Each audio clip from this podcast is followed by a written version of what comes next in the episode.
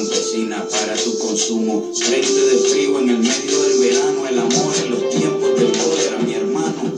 Hola, ¿cómo están? Mi nombre es Elena Pineda y junto a mi colega Victoria Castillo les damos la bienvenida a Desde el Ágora, un ciclo donde charlamos, debatimos y reflexionamos, o al menos eso intentamos, sobre filosofía, educación y algunas otras cosas más. Hola Vicky, ¿cómo estás? Hola Elena, hola queridos oyentes, espero que estén muy bien.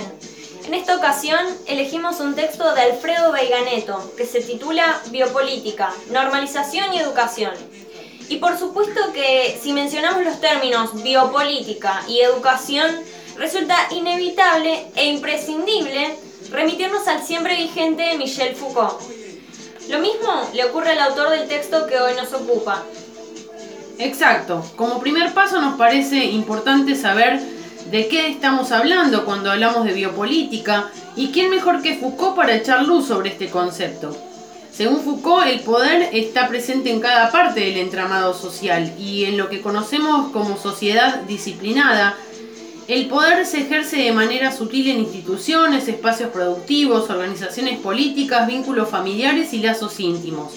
Pero con la llegada de la posmodernidad, cambia el modelo de las sociedades de control.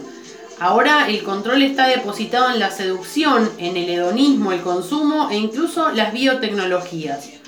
Gobernar ya, ya no consiste en reinar, en comandar, sino en conducir bajo la protección y la seguridad a aquellos que son gobernados promoviendo sus vidas. En este sentido, eh, el biopoder actúa en la unión entre lo político y lo biológico, en términos de prácticas sanitarias y complejas tecnologías que ordenan y jerarquizan a los individuos con el objetivo de controlar los riesgos y aumentar la seguridad de las poblaciones a las que pertenecen tales individuos, ¿verdad? Bueno, entonces, Elena, eh, se podría definir biopolítica como la implementación de acciones políticas sobre la vida, tanto en cuerpos individuales como así también en poblaciones. Eh, esta forma de ejercicio del poder tiene como objetivo la captura de la vida social en general y su función principal es tratar de que los cerebros se autorregulen, es decir, eh, se autocontrolen. Foucault plantea que con el nacimiento del neoliberalismo, el cual él sitúa hacia el final de la Segunda Guerra Mundial, se instala eh, una nueva forma de vida en la que se amplían las relaciones mercantiles hacia toda la sociedad. Es decir, que todas las acciones humanas van a estar ajustadas al ejercicio global de ciertos principios de una economía de mercado. Entonces, es importante aclarar que para Foucault no es lo mismo el régimen liberal que el neoliberal.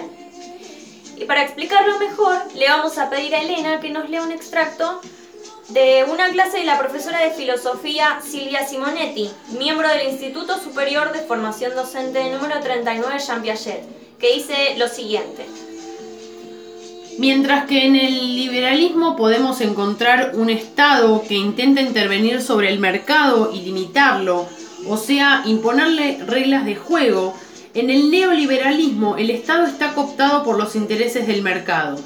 Dice Foucault que lo que aparece con el neoliberalismo es que si la vida está capturada y definida por esta economía de mercado ampliada, las subjetividades que surgen empiezan a ser vistas como capital humano que tiene que valorizarse. ¿Y cuál va a ser la vía, cuál va a ser la, gran herramienta que tienen los individuos a partir de este momento para valorizarse, ¿no? Eh, la educación.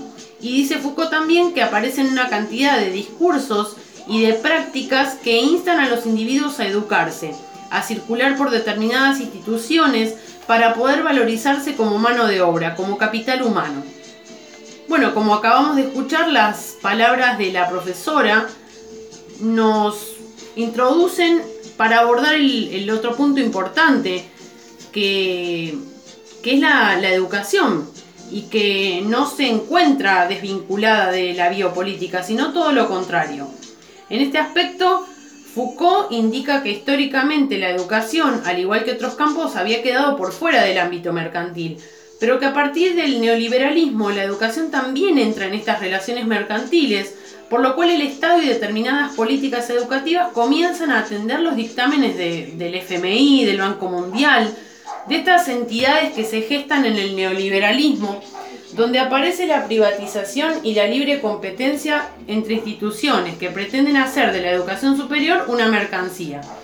Es como si la educación perdiera, aunque suene redundante, su función educativa y quedara cada vez más reducida a la formación de mano de obra y a la valorización de los sujetos. Estos nuevos sujetos que buscan mejorar su calidad de vida, porque si ellos no se educan, su mano de obra queda desvalorizada. Es en este sentido que Foucault sostiene que este nuevo sujeto debe ser productor de su proyecto de vida. Dicho de otra manera, el sujeto tiene que ser su propia empresa, tiene que gestionar su valorización para poder de forma simultánea producir y consumir en el mercado.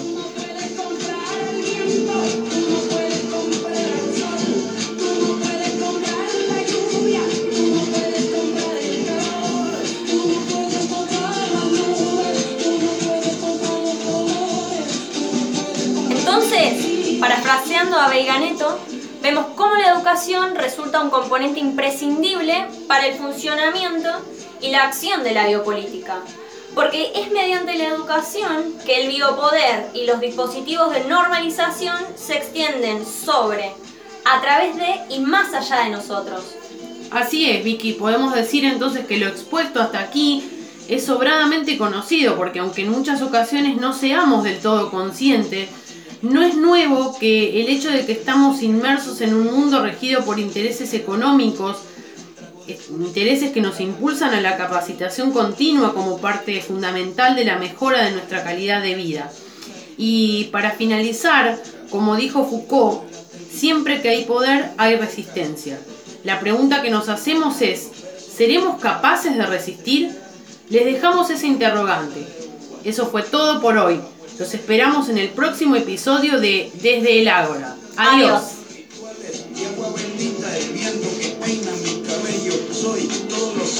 Cuelgan de mi lucha no es artificial porque el abono de mi tierra es natural.